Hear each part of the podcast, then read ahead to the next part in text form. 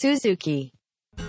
なんか菩薩が生まれるこうがという概念が生まれるっていうのもすげえめっちゃ精密なロジックがあるんですよ。なんかこうこれロジロジできるかックなんやそうそうロジックなんですよね。全部ロジックだよ本当にすごかった、うん。でこれもね、うん、ちょちょっと話してみようか。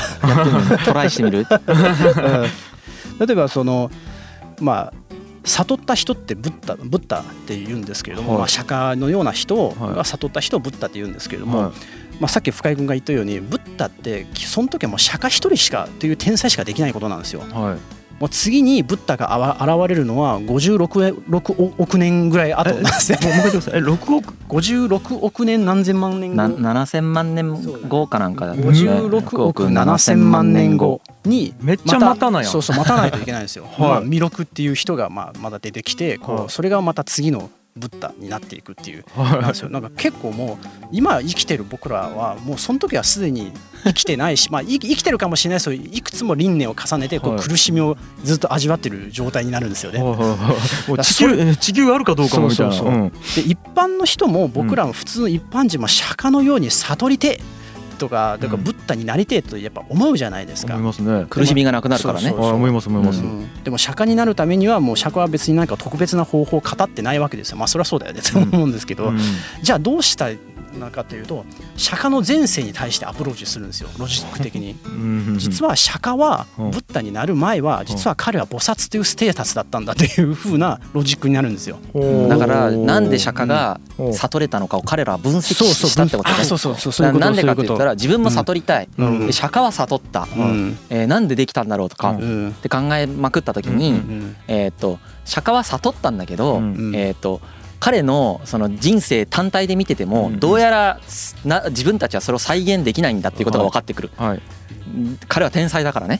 うん。でもそんなこと言われたら救いがないじゃん、はい。じゃあ天才じゃない自分ってどうすればいいんだってなるわけですよ、うんうんその時に出てきたロジックが今のやつで輪廻や転生を繰り返しているのであれば、釈迦がそのうん悟った最後の人生っていうのはうん。その氷山の一角であってうん。それまでの積み重ねがあるはずだと。前世に。その積み重ねでめちゃくちゃ徳を積んできたからうん。彼は最後の最後でああやって若くして悟ることができたんだと。なるほど。でその前世まで遡って考えるというロジックがここで初めてで初めてじゃないんだけどうん。まあ出てくるわけです。そう。釈迦も実は僕らと同じような凡人だったんですよ。も。ともとはね。あの凡人でこう地獄に落ちたりとかいろいろ輪廻を繰り返していく中ではい。はい。はい。釈迦もブッダと出会って菩薩になって輪廻から下脱できたっていうふうに後付けでロジックをうん。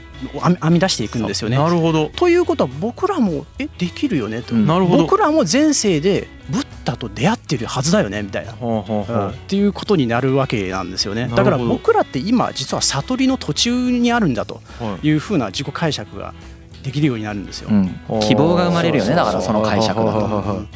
でじゃあなな何をもって僕らはブッダあーと出会ったってことに言えるのか、まあ、これは後で多分出てくると思うんですけど、例えばお経を読みますよね、うん。お経を読んでありがたい言葉に触れて何か心動かされましたよねとか、うん。何かすげえって思いましたよね。うん。ブッブッダと出会ってるよ前世って。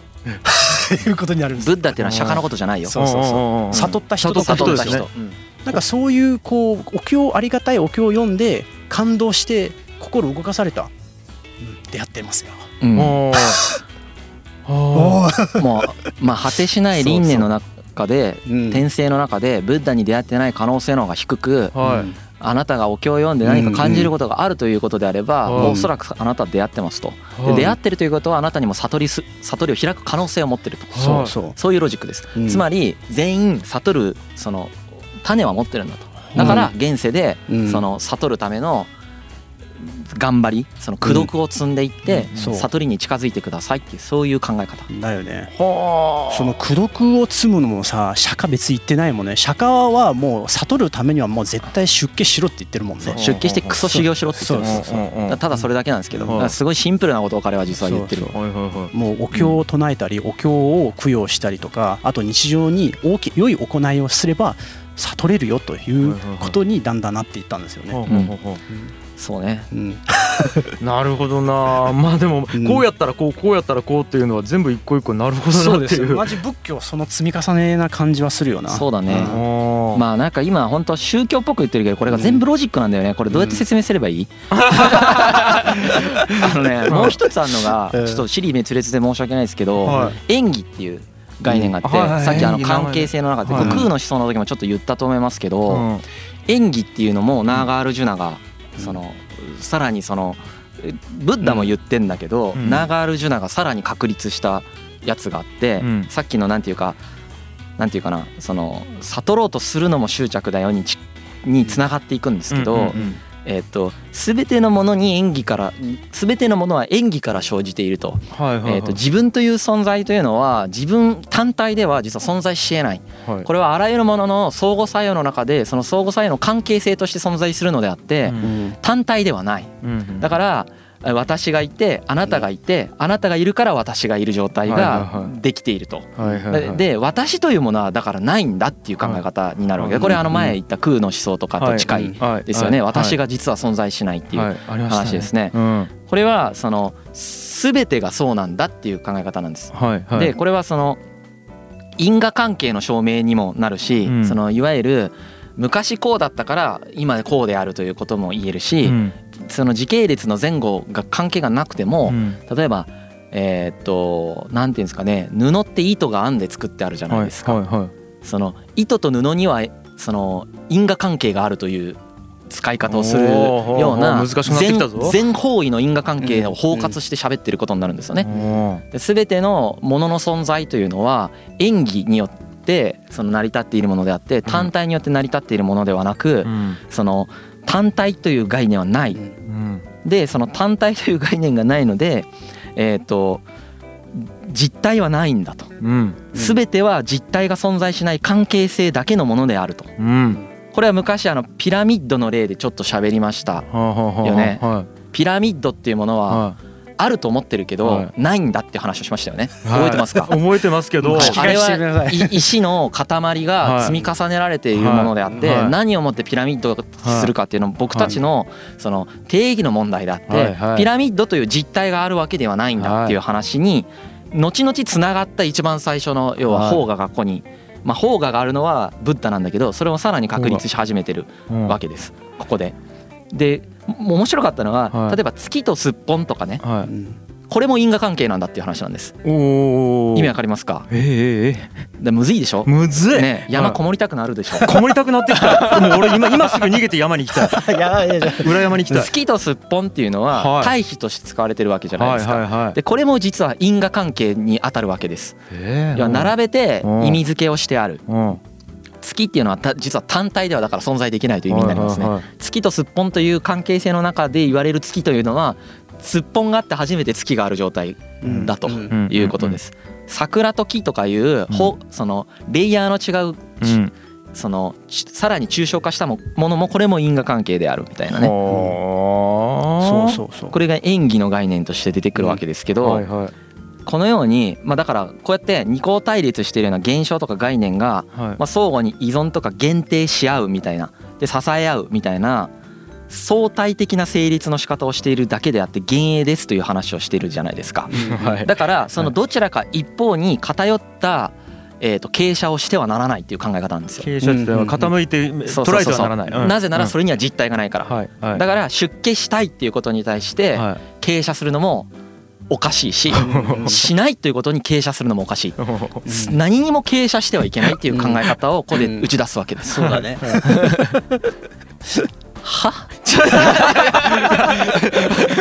いや今福谷さんはって言いましたけど俺ずっとは言ってますよ。はははってずっと言ってますよ。思うでしょ、はっつって。なるほどな。でもなんか頭いいなって思うじゃん、うん。やっぱ、うんうん。適当に言ってるわけじゃなくて、うん。考え尽くした結果これ出てきちゃったんだようね、ん。ちょっとメタ認知を突破してるよね。こじらせた。さっき話したあの歩いてる人が歩いてないやつのロジック。あちょっともう俺言いたくないんでググってほしいけどマジでやばかった。うん。へえ本当だってなった。あ本当だってなるんですねなりますよ。歩いてる人が歩いてない。本当だイコールで結んじゃった怖ってなった。はあなるほどね。そうなんですよ。とかね。うん。いやーそうなんです。ちょっとでもなんか、うん。あのもちろんピンときてないですよ、うん。すいません。全くピンときてはないんですけども、うんうん。言ってる雰囲気とか言ってること自体はわかるんですよ、はい。でもやっぱまだピンとくるっていうところまでは一瞬ではバンといかないんですけども、まあそうですよ。ね。まあまあまだはピンとこなくていいです。はい。うん、でこの要はどどちらにも傾斜してはいけないという概念がはい何に仏教において作用したかというと上座部仏教っていうのはかなり禁欲的なものだったんですよ。はいはいはい。要は山にこもって修行しなさいだったんですまさにね。うんうん。それが緩和されたわけだいぶ。それによってうん。それが緩和されたことによって主女要はいろんな人たちが仏教に参加できるようになったわけ。これがさっき言った救いにつながっていくっていうのにまた作用するわけ。でもその裏の論理はそういうことがない限りそう起こらないわけです。どう思う？そこに前あの現状の時に話してた空の思想とかも実は絡むところが結構あってはさっき深井君が言ってたこの世は全てまあ仮初めであると。い。は僕らがそのそのまあ僕らが実体がない今そうそう僕らが思っているそうそう存在っていうのは全て自分たちの感覚とか感情だとかえーそういう心の動きが作り出したまあ仮初めの姿だとはい。いうふうにまあ言ったじゃないですか。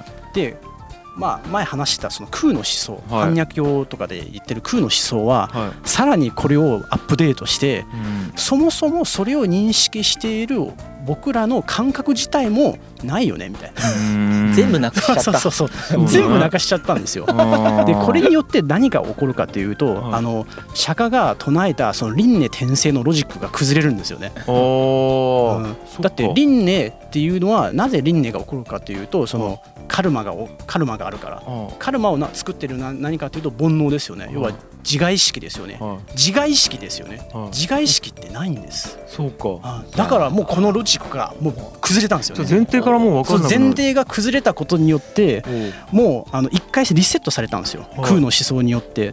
それによって何が可能になかったななったかというともうさっあれもう厳しい修行は別に必要必ずしも必要じゃなくなるよね。もうはい普段のなんなんだろうこうね。ね良い行いをすればそのままこうブッダにつながるねっていうなんだろうロジックのつなげ方が自由にできるようになったんです、はあなるほど。っていうヤバロジックを作った人たちが そうそう。まあまず出てきた後にうん。ついにこの後に有意識が出てくるわけですよ。そうかその後に出てくるはいんです、ね。これあのインドでマイトレーヤっていうまあこれあの弥勒をインドで言うとマイトレーヤなんですけどうん。まあこれを漢字で言ったら弥勒になる。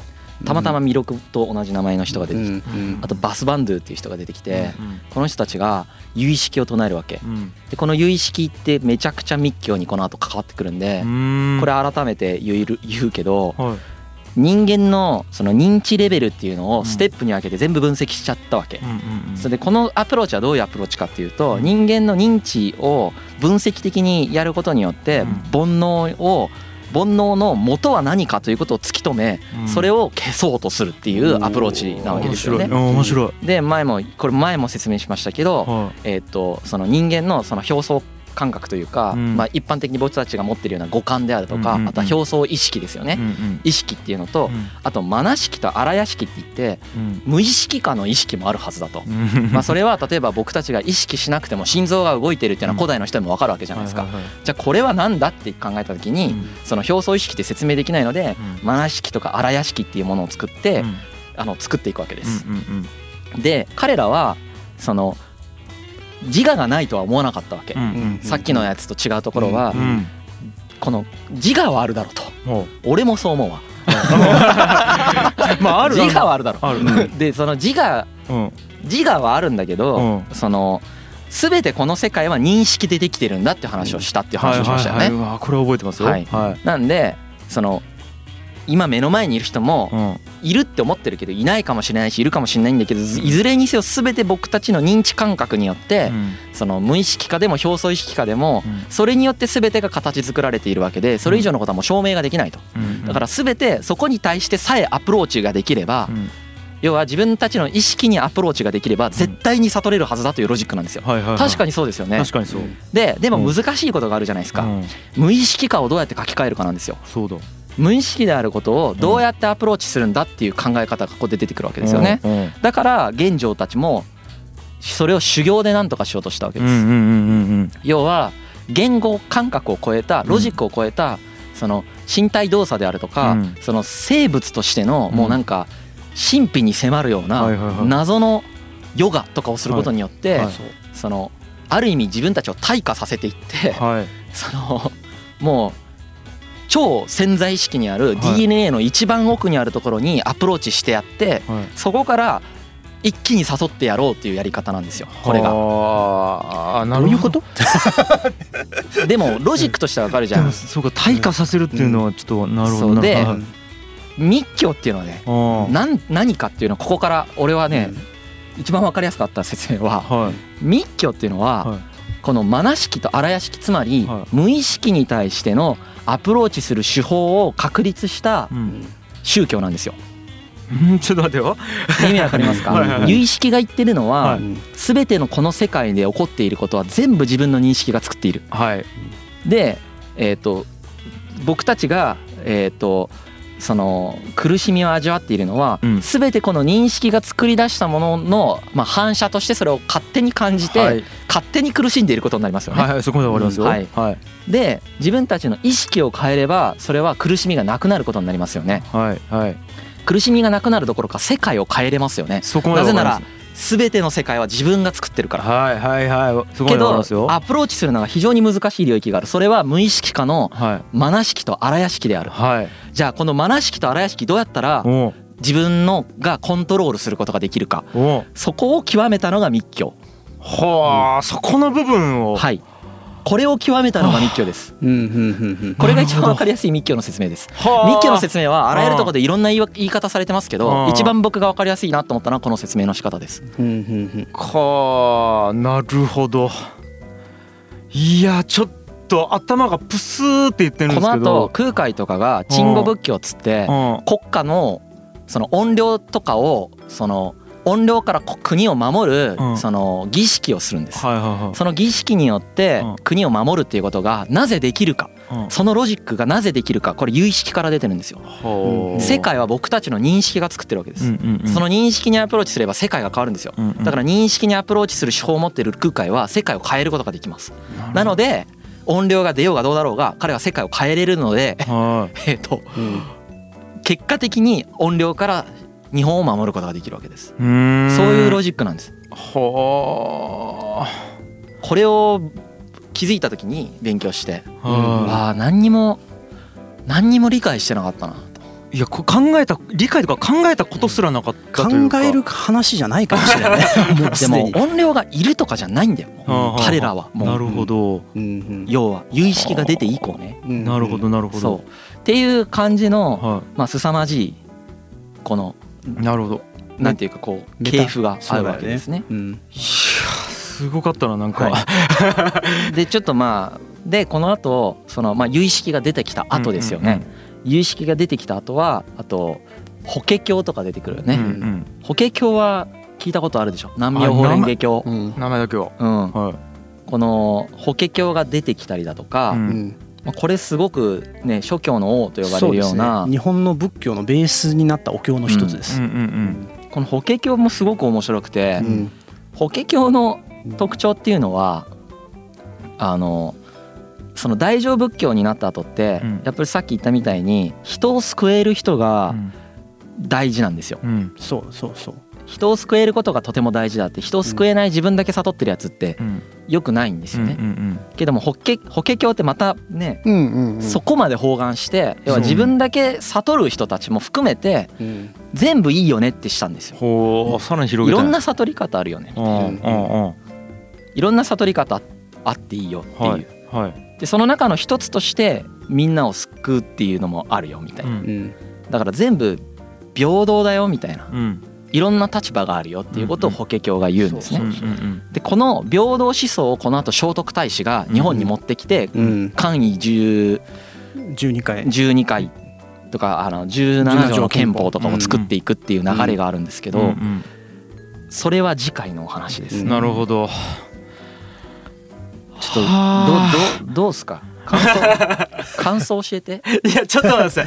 正直言って一回聞いただけじゃわからないですですよね。はい、だからあの僕これは録音もう一回聞いてあのもう一回噛み砕きたいと思うんですけどもまあでもなんかえっとギリギリちょっと分かったなと思うのはやっぱり有意識論うん。っていうのをちょっとむ一回勉強してたからそれをもとになんかそうですね。密教っていうのが分かったっていう、うんうんこれがやっぱ陰とがの関係なっていうやっぱ僕が、はい。これ陰あ演技？うん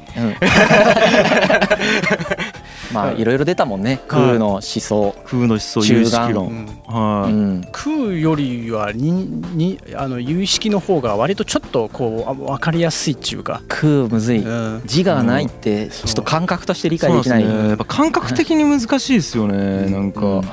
まあでも僕が本を読みながらい。本を投げたくなった気持ちはこれで分かっていただけたかなと。そうですね。いやこれは投げたくなるし今すぐ山にこもりたくなりますね。ね なるほどという感じですかねいやーちょっと相当なボリュームでしたけどもいやーちょっとこれぜひ何回も聞いてねうん あの、えーうんちゃんとあの、はい、理解したいなと思いました。はい、ということで続きは次回ですかね。はいはい、はい、ありがとうございましたあ。りがとうございます。G. Kaye Suzuku.